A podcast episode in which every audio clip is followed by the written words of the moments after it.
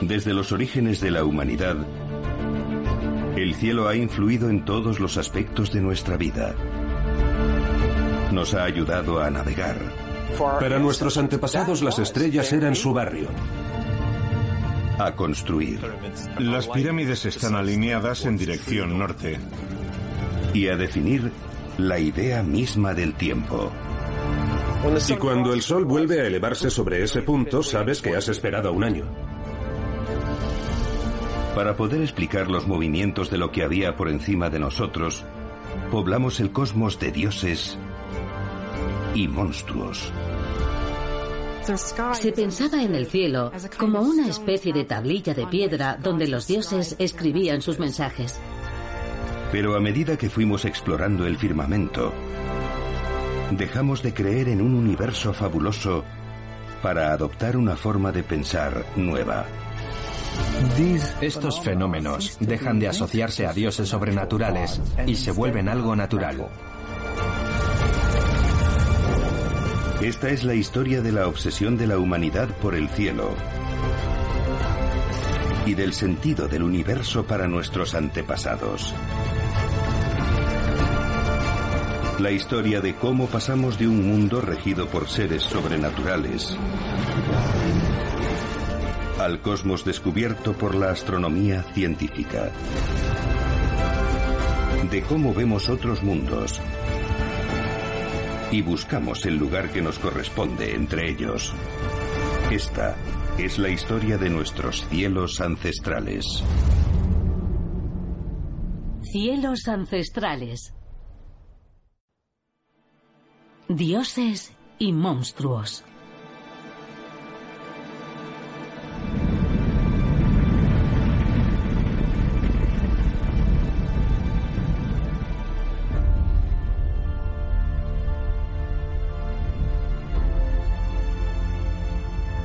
La tecnología moderna nos permite ver el universo de formas que eran impensables hace solo unas décadas.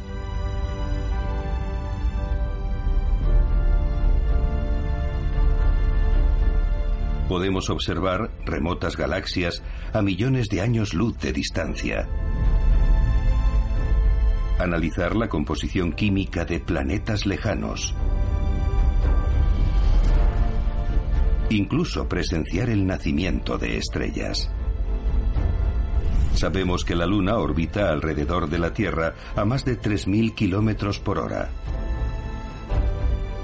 y que la miríada de minúsculos puntos de luz en el cielo nocturno son gigantescos soles ardientes, cada uno tal vez con su propio sistema de planetas. El cielo ya no es tan misterioso como lo fue para una generación tras otra antes que la nuestra.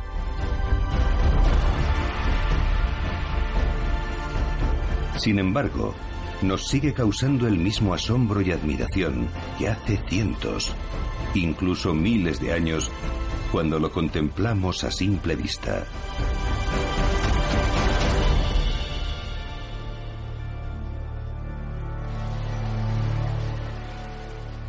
Para nuestros antepasados no había separación entre la tierra y el cielo.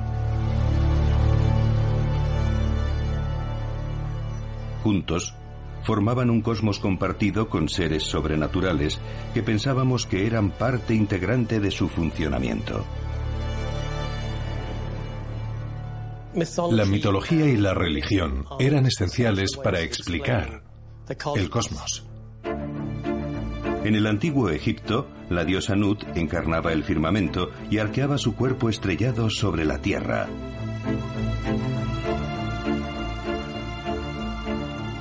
Y la luna se asociaba a los dioses Tot y Honsu. Estos seres sobrenaturales también poblaban nuestras leyendas sobre la creación del propio universo.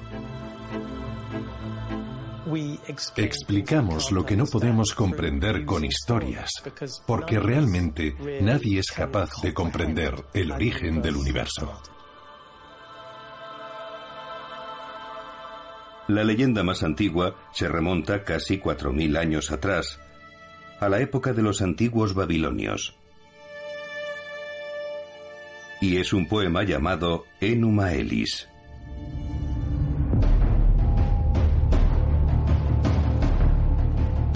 Enuma Elis narra la historia de una batalla colosal entre Tiamat, la diosa primigenia del mar, y el dios Marduk.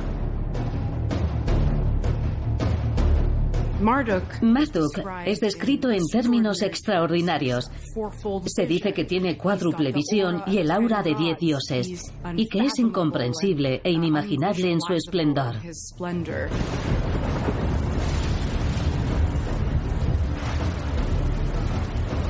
Marduk tomó la maza y la empuñó con su mano derecha.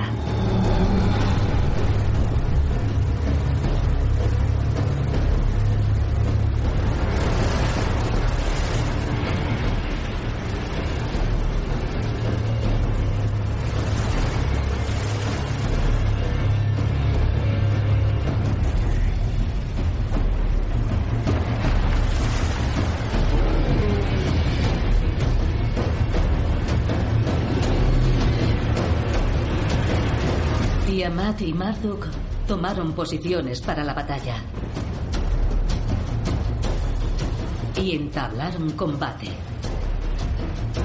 Tiamat abrió las mandíbulas. De par en par. Pero Marduk, con su implacable maza, le aplastó el cráneo.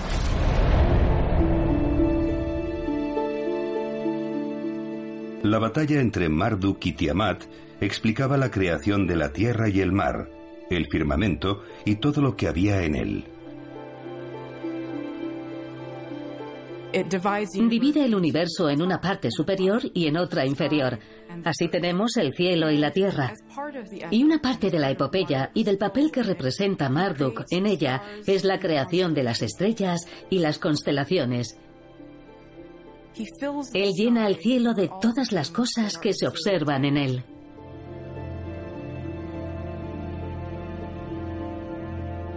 Hoy todavía podemos ver el cosmos a través de los ojos de los babilonios.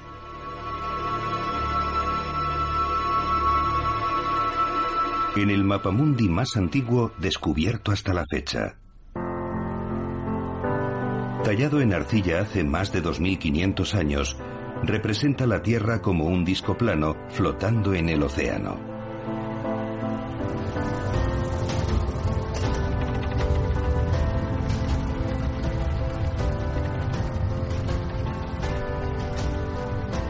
Los babilonios imaginaban una tierra plana en el centro del universo, con todo lo que había en el firmamento girando a su alrededor.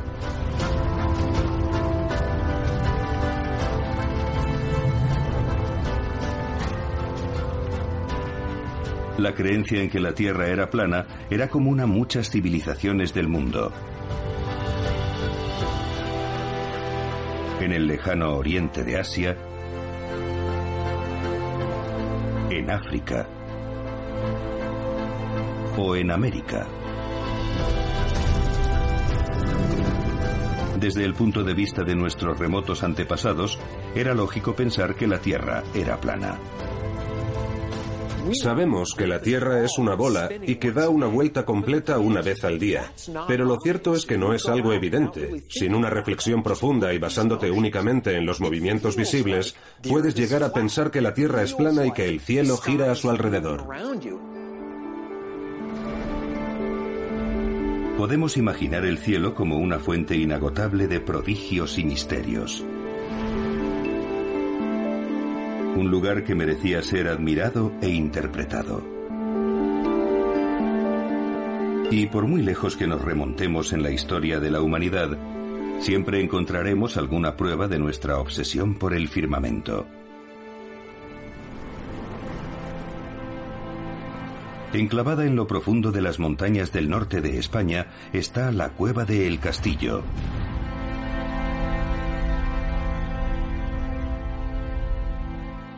Durante milenios, artistas de la Edad de Piedra decoraron sus paredes con centenares de pinturas. Jesús Gallego es astrofísico, pero ha dedicado años al estudio de las imágenes que cubren las paredes de esta cueva. Algunas tienen hasta 40.000 años de antigüedad.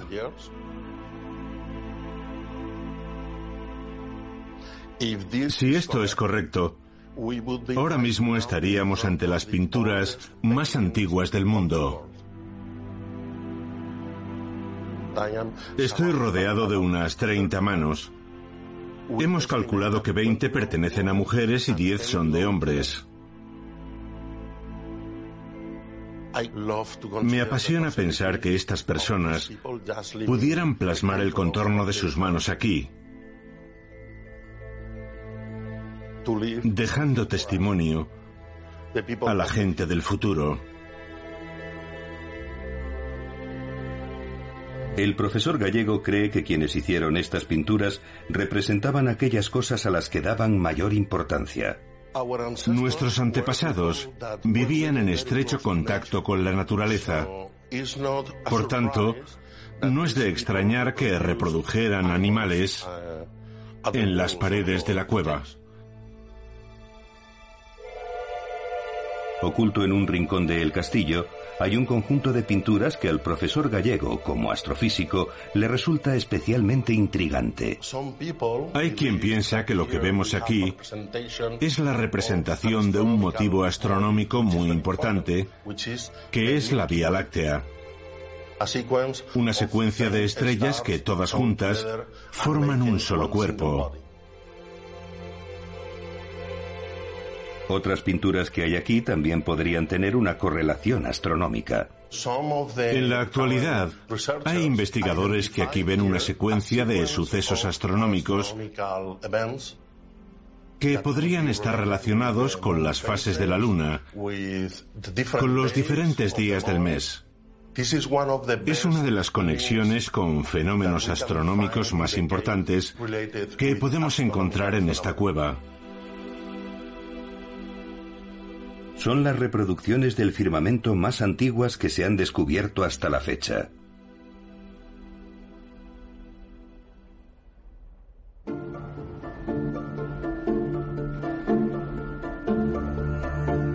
En una época en la que dependíamos de la naturaleza para sobrevivir, saber interpretar las señales del cielo pudo ser una gran ventaja.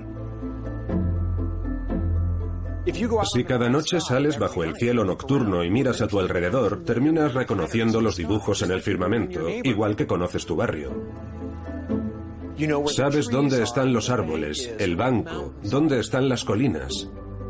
Y para nuestros antepasados, los pueblos antiguos todavía más. Conocían bien esas estrellas. Eran su barrio.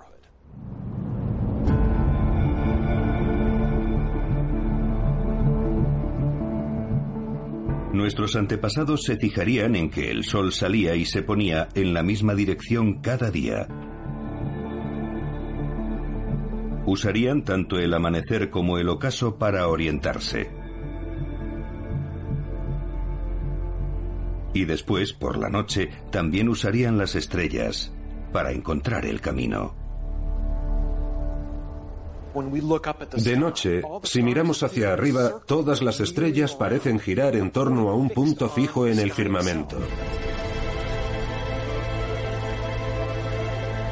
Son los llamados polos celestes, el polo norte y el polo sur celestes, y todas las estrellas parecen moverse a su alrededor.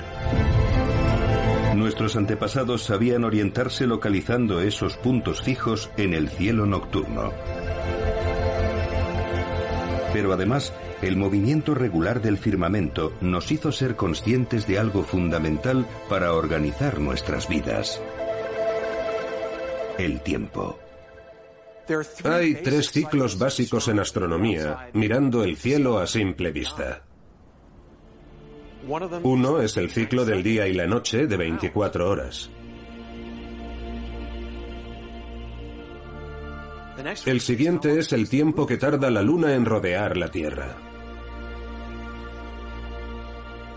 En este ciclo, la Luna pasa por varias fases, de luna nueva a media luna creciente, luna llena, después a media luna menguante y por último vuelve a ser luna nueva. Esto te permite medir un periodo aproximado de un mes. Y el tercer ciclo es lo que tarda la Tierra en dar la vuelta al Sol, un año. Basándonos en el ciclo del Sol, establecimos un año solar de 365 días, que son los cambios de estación. Si fijas un punto de referencia en la distancia y te alineas con el Sol, pongamos en el solsticio de mediados de invierno, cuando el Sol cruza el horizonte por ese punto y anotas ese día, ves que al día siguiente el Sol ya se ha separado un poco al cruzar el horizonte y luego otro poco y otro poco más un día tras otro. Después empieza a retroceder en el curso del año y justo cuando el Sol vuelve a elevarse sobre ese punto, sabes que has esperado un año. Algunos de los monumentos más antiguos del mundo se construyeron para marcar el curso del año solar.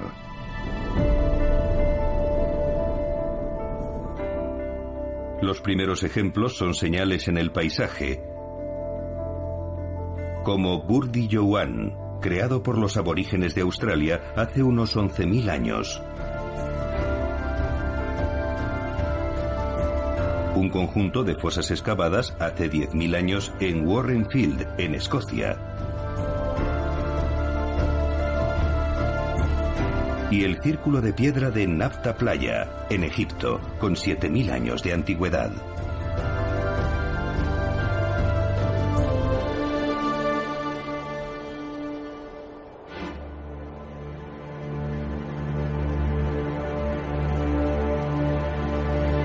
Con los siglos, algunas de estas sencillas señales se convirtieron en estructuras colosales.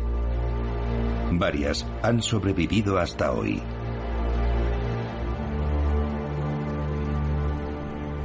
Stonehenge se eleva sobre la llanura de Salisbury, en el sur de Inglaterra. Es uno de los monumentos más célebres del planeta. Su construcción hace 5.000 años fue una tarea hercúlea. Las piedras más grandes miden algo más de 9 metros de altura y pesan hasta 50 toneladas algunas traídas por los antiguos habitantes de Gran Bretaña desde las colinas Preseli a unos 250 kilómetros de distancia. No es que necesitaran traer piedra desde tan lejos, era porque aquellas piedras reunían unas propiedades fundamentales que Stonehenge debía tener. Estos monumentos son ejercicios extraordinariamente complejos. El esfuerzo que requirió la construcción de Stonehenge da idea de lo importante que era. Se invirtieron recursos ingentes en la creación de este céntrico lugar de encuentro para toda la isla. Stonehenge era un lugar de festejos posiblemente para toda Gran Bretaña. La gente sabría con un año de antelación cuándo era la fiesta. Pero no solo venían a comer y a festejar. La gente recorría grandes distancias para participar en los rituales que se celebraban aquí, al parecer era un lugar de adoración al sol. Allí se celebrarían rituales de todo tipo para que la energía del sol devolviera la vida a la Tierra a mediados del invierno. Las piedras de Stonehenge están alineadas para marcar la salida del sol en el solsticio de verano y su puesta en el solsticio de invierno una especie de calendario solar gigante que señala el día más corto y el más largo del año. Ejemplos de esta conexión entre religión y alineamiento solar pueden verse en todo el mundo.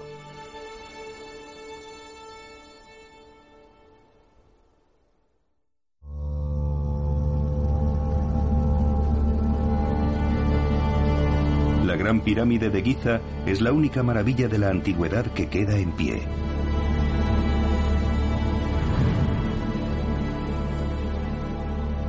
Está situada a la orilla del río Nilo, en Egipto. La Gran Pirámide se construyó hace más de 4.500 años como la tumba del antiguo faraón egipcio Keops. Es la pieza central de un complejo formado por tres pirámides gigantes. Y quienes construyeron estas pirámides tuvieron buen cuidado de situarlas alineadas con los cuatro puntos cardinales. Cuando observamos las pirámides, vemos que están perfectamente alineadas con el norte geográfico y por tanto el norte, el sur, el este y el oeste están marcados con gran exactitud. Los cálculos de los antiguos egipcios fueron tan exactos que las pirámides están alineadas con los puntos cardinales con una precisión de una quinceava parte de un grado. El hecho de que los egipcios pusieran tanto empeño en alinear las pirámides con suma precisión nos transmite un significado superior. Sabemos que en la época de las grandes pirámides existía un interés mayúsculo en el sol, que se hace totalmente explícito en el título de los faraones. Por primera vez se define al faraón como el hijo de Ra, el dios sol, por tanto, la relevancia del alineamiento solar podría estar relacionada con la importancia del rey como hijo del sol. En el mundo religioso del antiguo Egipto, el dios Ra era la representación del sol. Los egipcios lo imaginaban a bordo de un barco que surcaba el cielo cada día. Y también contaban relatos para explicar a dónde iba cuando se ponía el sol. En la religión egipcia, Ra muere cada noche y realiza un viaje nocturno por el submundo. Una de las funciones de los sacerdotes egipcios era preparar y celebrar el renacimiento de Ra, el sol, al amanecer. La importancia de Ra para los antiguos egipcios puede verse en el alineamiento celeste de las pirámides de Giza. Pero ¿cómo lograron tal grado de precisión sus constructores hace más de 4.500 años? Lo fácil es pensar que los antiguos no sabían hacer nada, pero la verdad es que sabían los movimientos del sol, cómo iban cambiando las sombras, Tenían conocimientos de astronomía, geometría e ingeniería suficientes para hacer estas cosas. Señalaban con enorme precisión los puntos cardinales. Y lo único que hace falta es un palo largo, una plomada y un martillo. Este palo se llama gnomon y si se clava bien recto en el suelo proyecta una sombra debido a la luz del sol. Sí, no está mal. Ya tenemos nuestro gnomon clavado bien recto, proyectando una sombra debido a la luz del sol. Ahora lo que hacemos es marcar el extremo de esa sombra varias veces al día, de manera que se va formando un arco en el suelo desde que sale el sol hasta que se pone, y nos servirá para saber dónde están el este y el oeste.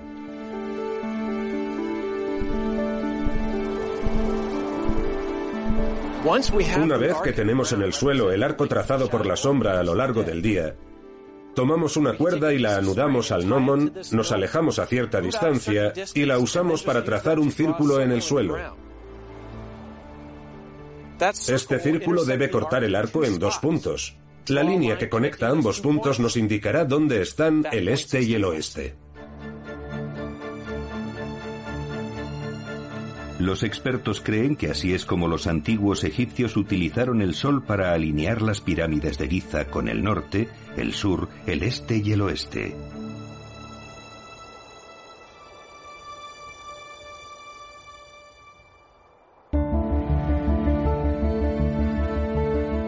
En todo el mundo, cada civilización que se vio impulsada a edificar grandes monumentos religiosos tuvo en cuenta los alineamientos celestes en su construcción. Los aztecas tendían a orientar su templo mayor en dirección este-oeste, sobre todo en Tenochtitlán, donde los templos gemelos que culminan la base están alineados de forma que, en el equinoccio, el sol se eleva directamente entre ambos.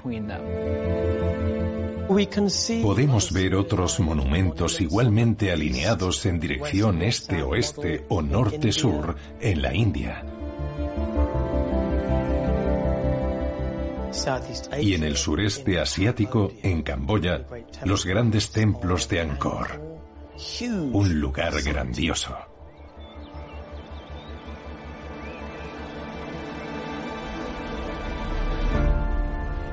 Eran civilizaciones separadas por miles de kilómetros en el espacio y siglos en el tiempo, y evolucionaron sin ninguna relación entre ellas.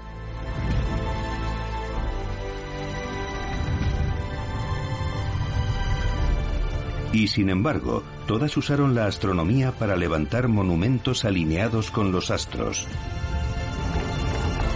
para navegar e incluso para calcular el tiempo.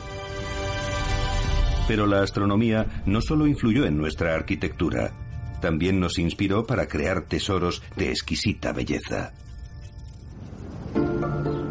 En el Museo Estatal de la Prehistoria de Hall, en Alemania Oriental, hay un objeto que podría ser nuestro instrumento astronómico más antiguo. Es el llamado Disco Celeste de Nebra. Descubierto en 1999, se cree que fue construido hace más de 3.500 años, en plena edad del bronce en Europa. Hecho de bronce bañado en oro, representa una diversidad de objetos en el cielo nocturno. Ahora está guardado en una vitrina de forma permanente. Pero el profesor Harald Meller ha estudiado sus secretos usando esta copia perfecta y preciosa. Aquí se ven 32 estrellas y un objeto que podría ser el Sol o la Luna. Un objeto en forma de hoz que podría ser la Luna. Y siete estrellas que son las Pléyades. Aquí vemos los arcos dorados del horizonte. Este de aquí está caído. Alineando estos arcos del horizonte con la salida del sol en determinados días del año, lo usaban como una especie de calendario solar. Aquí es 21 de junio, solsticio de verano. Ese día, el sol traza un arco pronunciado y se pone aquí. Y así continúa el 22 de junio, el 23 de junio, hasta el 21 de diciembre, que es el día más corto del año. La barca añade una dimensión completamente nueva. Simboliza el viaje del dios Sol. Hace que el disco celeste deje de ser un instrumento práctico para convertirse en un objeto mitológico y religioso.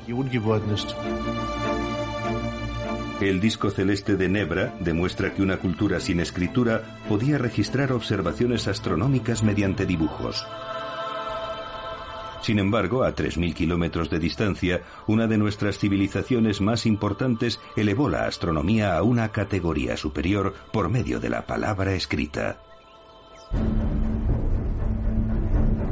Todo empezó en el lugar que comúnmente llamamos la cuna de la civilización. La antigua Mesopotamia.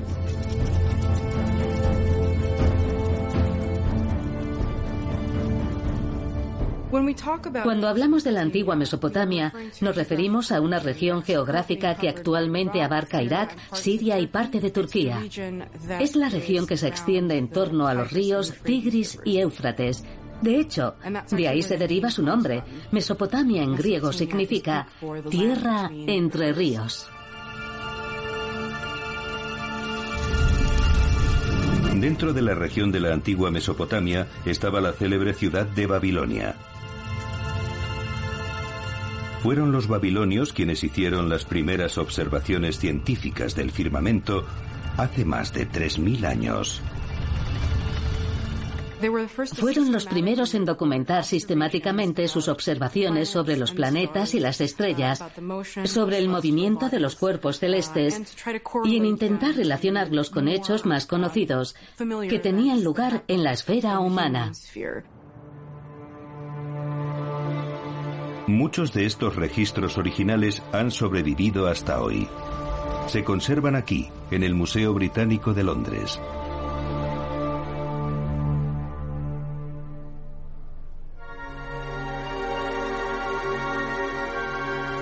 Están en escritura cuneiforme, la ancestral escritura que durante siglos predominó en esta parte del mundo.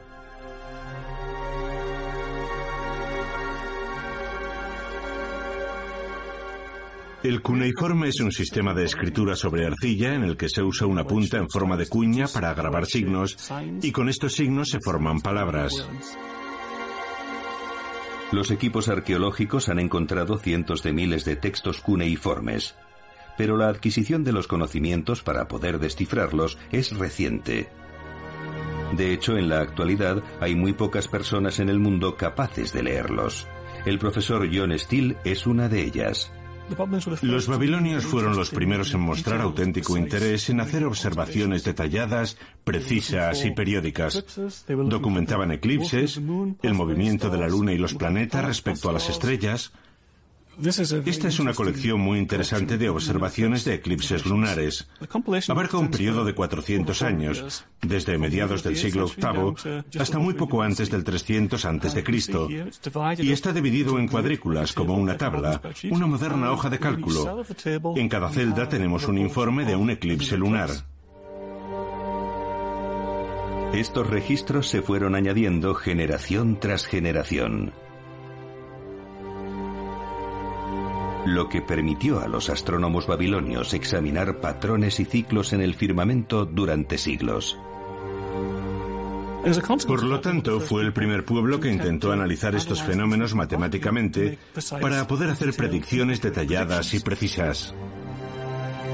Estas tablas contienen el origen de la astronomía moderna. Resumiendo, podemos decir que es en Babilonia donde empieza todo y desde ahí se extiende al resto del mundo.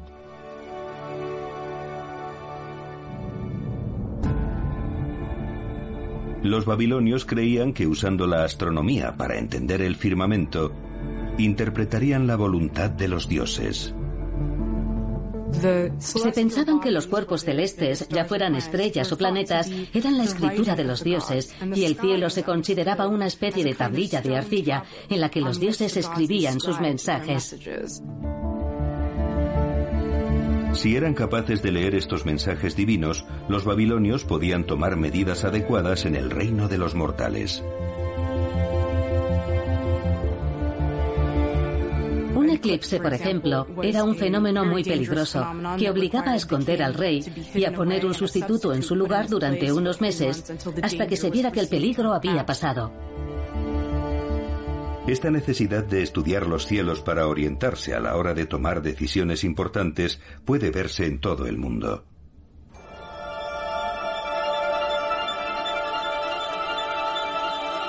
En América Central, en otra de nuestras grandes civilizaciones, se hicieron expertos astrónomos para comprender mejor la voluntad de los dioses. Podemos encontrar rastros de la cultura maya que se remontan al segundo milenio antes de nuestra era. Los mayas inventaron el sistema de escritura más sofisticado de la América precolombina. Escribían en su cerámica. Grababan jeroglíficos en monumentos y en escaleras. Estas inscripciones sobreviven en monumentos conservados en algunas partes del territorio actual de México, Guatemala, Belice y Honduras. También está documentado que los mayas escribieron libros en papel hecho con hojas de ficus, Casi todos se han perdido con el paso del tiempo, descompuestos por el húmedo clima de Centroamérica o destruidos por conquistadores españoles en el siglo XVI.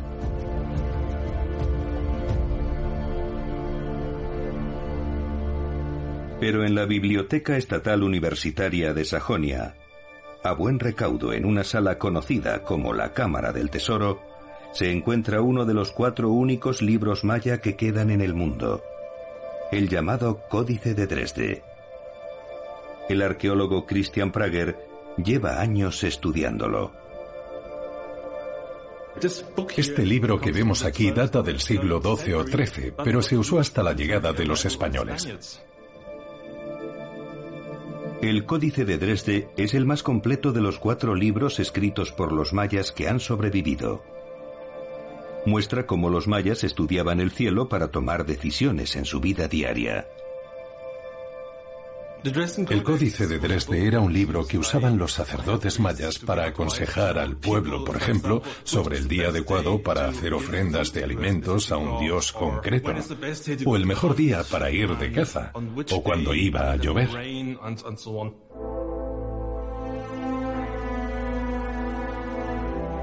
El códice contiene una serie de apartados directamente relacionados con el firmamento y su significado religioso.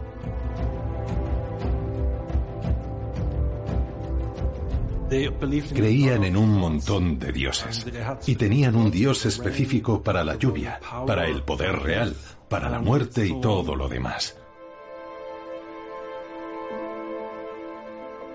La diosa de la luna es esta dama de aquí con la melena oscura y una figura en la espalda.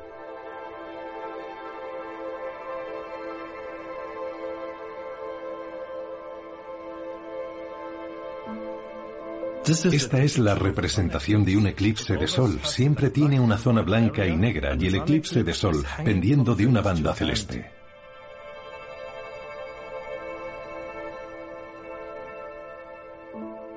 Además de proporcionar información ritual y religiosa, también abre una ventana de par en par al mundo de la astronomía maya. Las observaciones astronómicas plasmadas en el Códice de Dresde son de una gran exactitud. Pueden compararse a nuestros conocimientos actuales. Igual que los babilonios, los mayas compilaron tablas de complejas observaciones astronómicas. La información astronómica contenida en el Códice de Dresde versa principalmente sobre los ciclos de Venus y los ciclos de los eclipses tanto lunares como solares. Es lo más importante. Venus era particularmente importante para los mayas. Su presencia en el cielo podía servir para predecir la guerra. Y observando Venus con atención, los mayas lograron hacer un descubrimiento que las demás civilizaciones desconocían. Un aspecto muy interesante de los astrónomos mesoamericanos es el hecho de que descubrieran que Venus era una sola entidad. Mientras que en buena parte del mundo se pensaba que eran dos cosas distintas, una estrella nocturna y un lucero del alba, los mesoamericanos descubrieron que había un ciclo en el cual volvía al mismo punto del paisaje.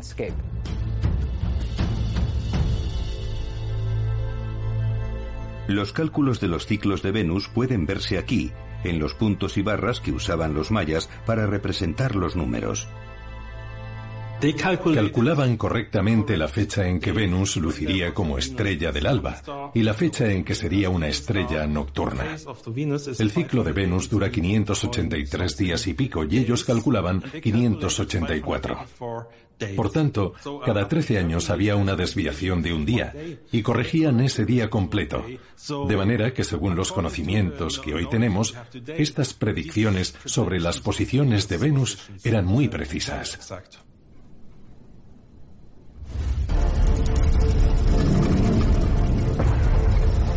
Todas las grandes civilizaciones del mundo han mirado al cielo y registrado lo que veían en él.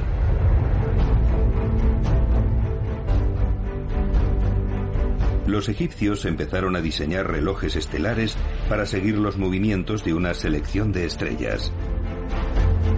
Antiguos observadores de estrellas de la India escribían detalladas observaciones del firmamento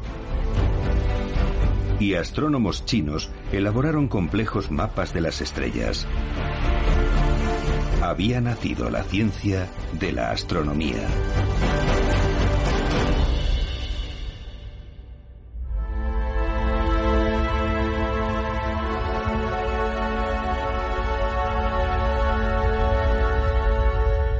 Todos los antiguos astrónomos necesitaban medios para orientarse en un cielo nocturno maravillosamente complejo.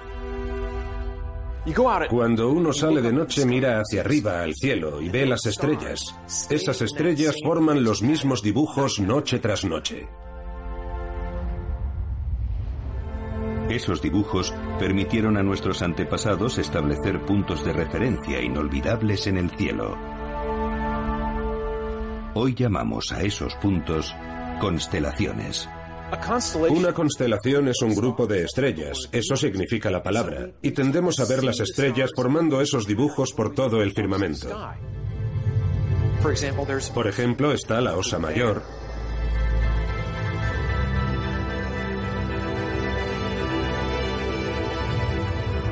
o el cazador, Orión, que se parece bastante a un cazador con el brazo alzado.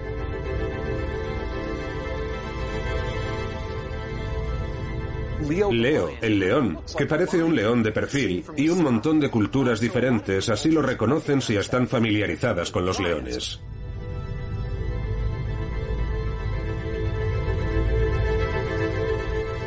Pero no todas las culturas veían las mismas formas en el firmamento. Las constelaciones tienen más que ver con dibujos que con significados culturales para las diversas civilizaciones que se han fijado en estos dibujos a lo largo de la historia de la humanidad. Los astrónomos chinos veían un burro, una serpiente y un dragón. Los nativos americanos veían un castor, un búho y un lobo. Y los aztecas veían cosas prácticas de la vida cotidiana. A la constelación de las Pléyades, los aztecas la llamaban Tianquitzli, que significa mercado. Y lo que conocemos como el cinturón y la espada de Orión, para ellos era bastón de fuego.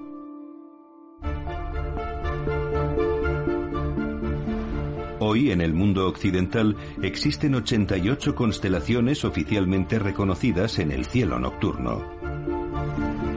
Pero el número que conoce la mayoría de nosotros es muy inferior. Son las que se han agrupado en lo que ahora llamamos el zodiaco.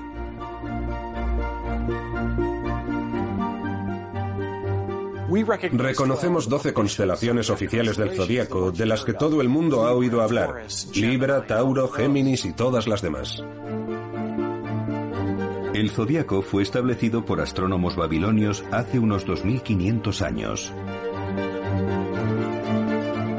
Y es el mismo que ha llegado hasta nuestros días. Pero la elección de doce constelaciones entre los incontables dibujos que poblaban el cielo no fue un simple capricho. Había una razón científica para ello. Mientras la Tierra gira alrededor del Sol a lo largo de un año, el Sol parece moverse por una línea curva en el cielo. Esta línea se denomina eclíptica. Y las constelaciones que atraviesa son las constelaciones del zodíaco.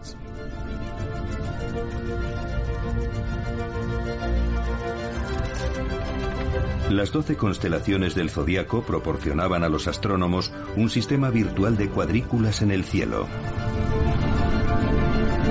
Y usaban estas cuadrículas para localizar con exactitud todas sus observaciones.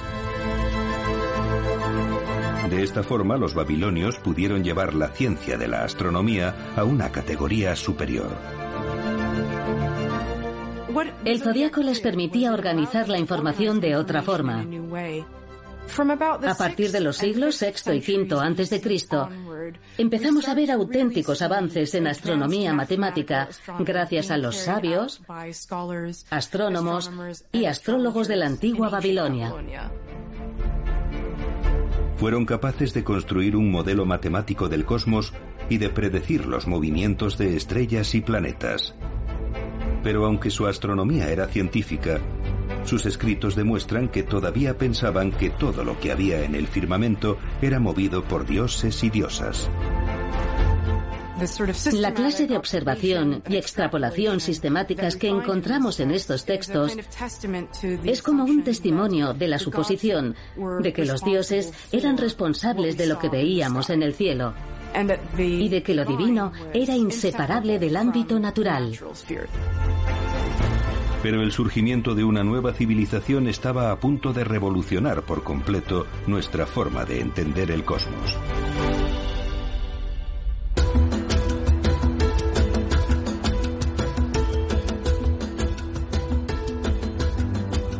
Hace casi 3.000 años, los pueblos de Grecia y el mar Egeo salían de una era oscura.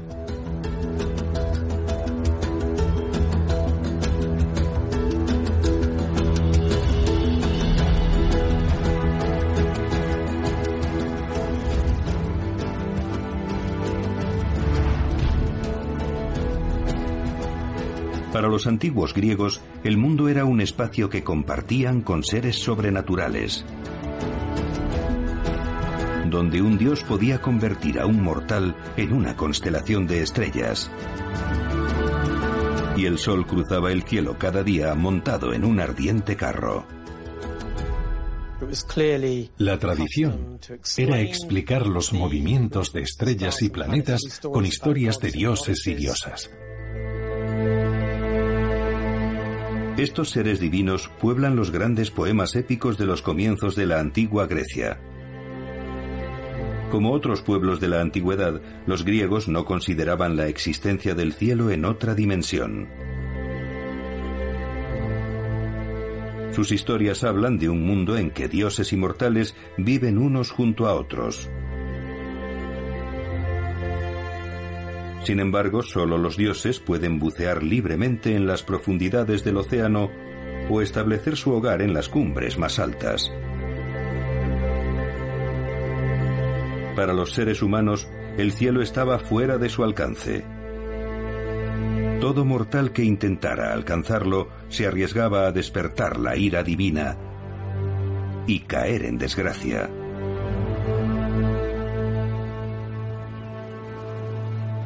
Seguramente no haya otro mito griego que ilustre mejor esta idea que el de un hombre llamado Dédalo y su hijo Ícaro. Dédalo echó a volar como un pájaro. Animó a su hijo a que lo siguiera y le enseñó el peligroso arte de volar.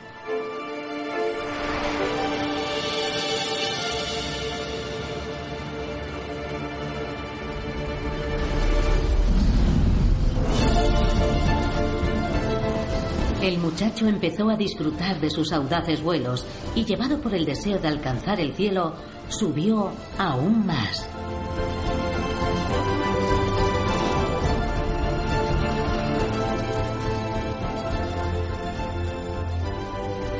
Su proximidad al sol ablandó la cera que sostenían sus alas y terminó derritiéndola.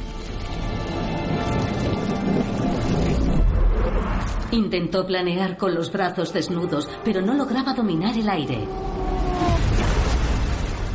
Mientras aún gritaba el nombre de su padre, Ícaro desapareció en el mar oscuro.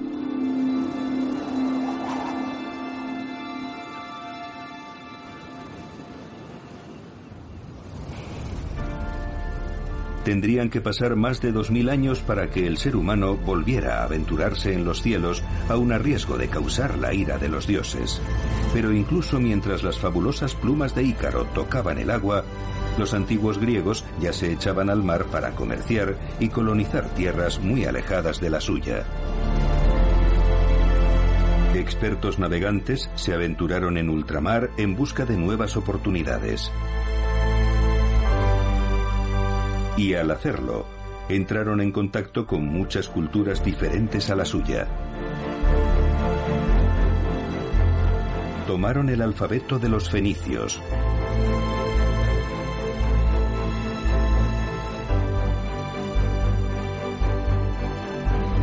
influencias artísticas de los egipcios.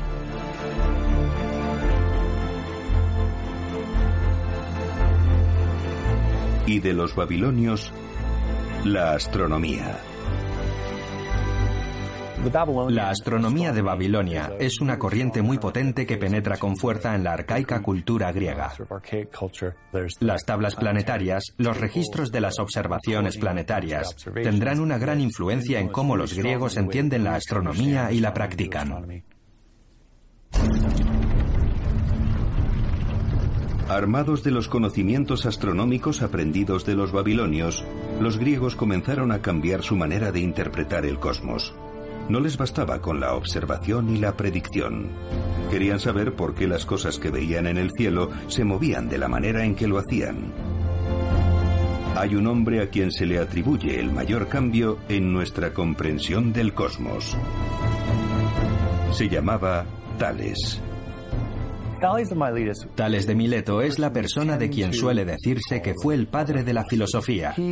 Cambió la forma de pensar de los griegos a la hora de hacerse preguntas sobre el mundo natural. Tales vivió en el siglo VI antes de Cristo. Era de Mileto, un asentamiento griego en la costa de la actual Turquía, donde estaba en contacto directo con las ideas y los conocimientos de Oriente. Se le reconoce el mérito de ser la primera persona en cuestionarse la creencia de que el cosmos pudiera explicarse a través de la mitología. Para Tales y sus colegas filósofos, cada objeto observable en el cosmos debía tener una explicación racional, científica. Pensaban que esto se cumplía en las cosas que pasaban en el cielo, como el movimiento del Sol y de la Luna, como las cosas que sucedían en la Tierra.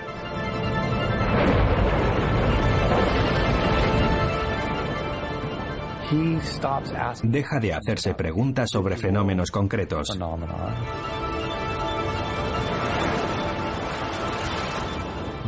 Este terremoto, aquella tormenta, ese rayo.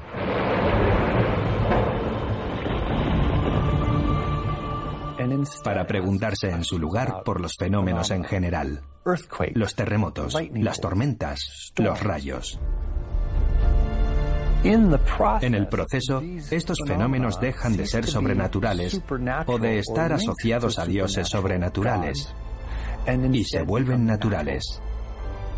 Es algo que ocurre de forma natural. Fue un momento decisivo en nuestra comprensión científica del universo. Ya era posible creer que todo lo que observábamos en el cielo era parte del mundo natural, no del sobrenatural.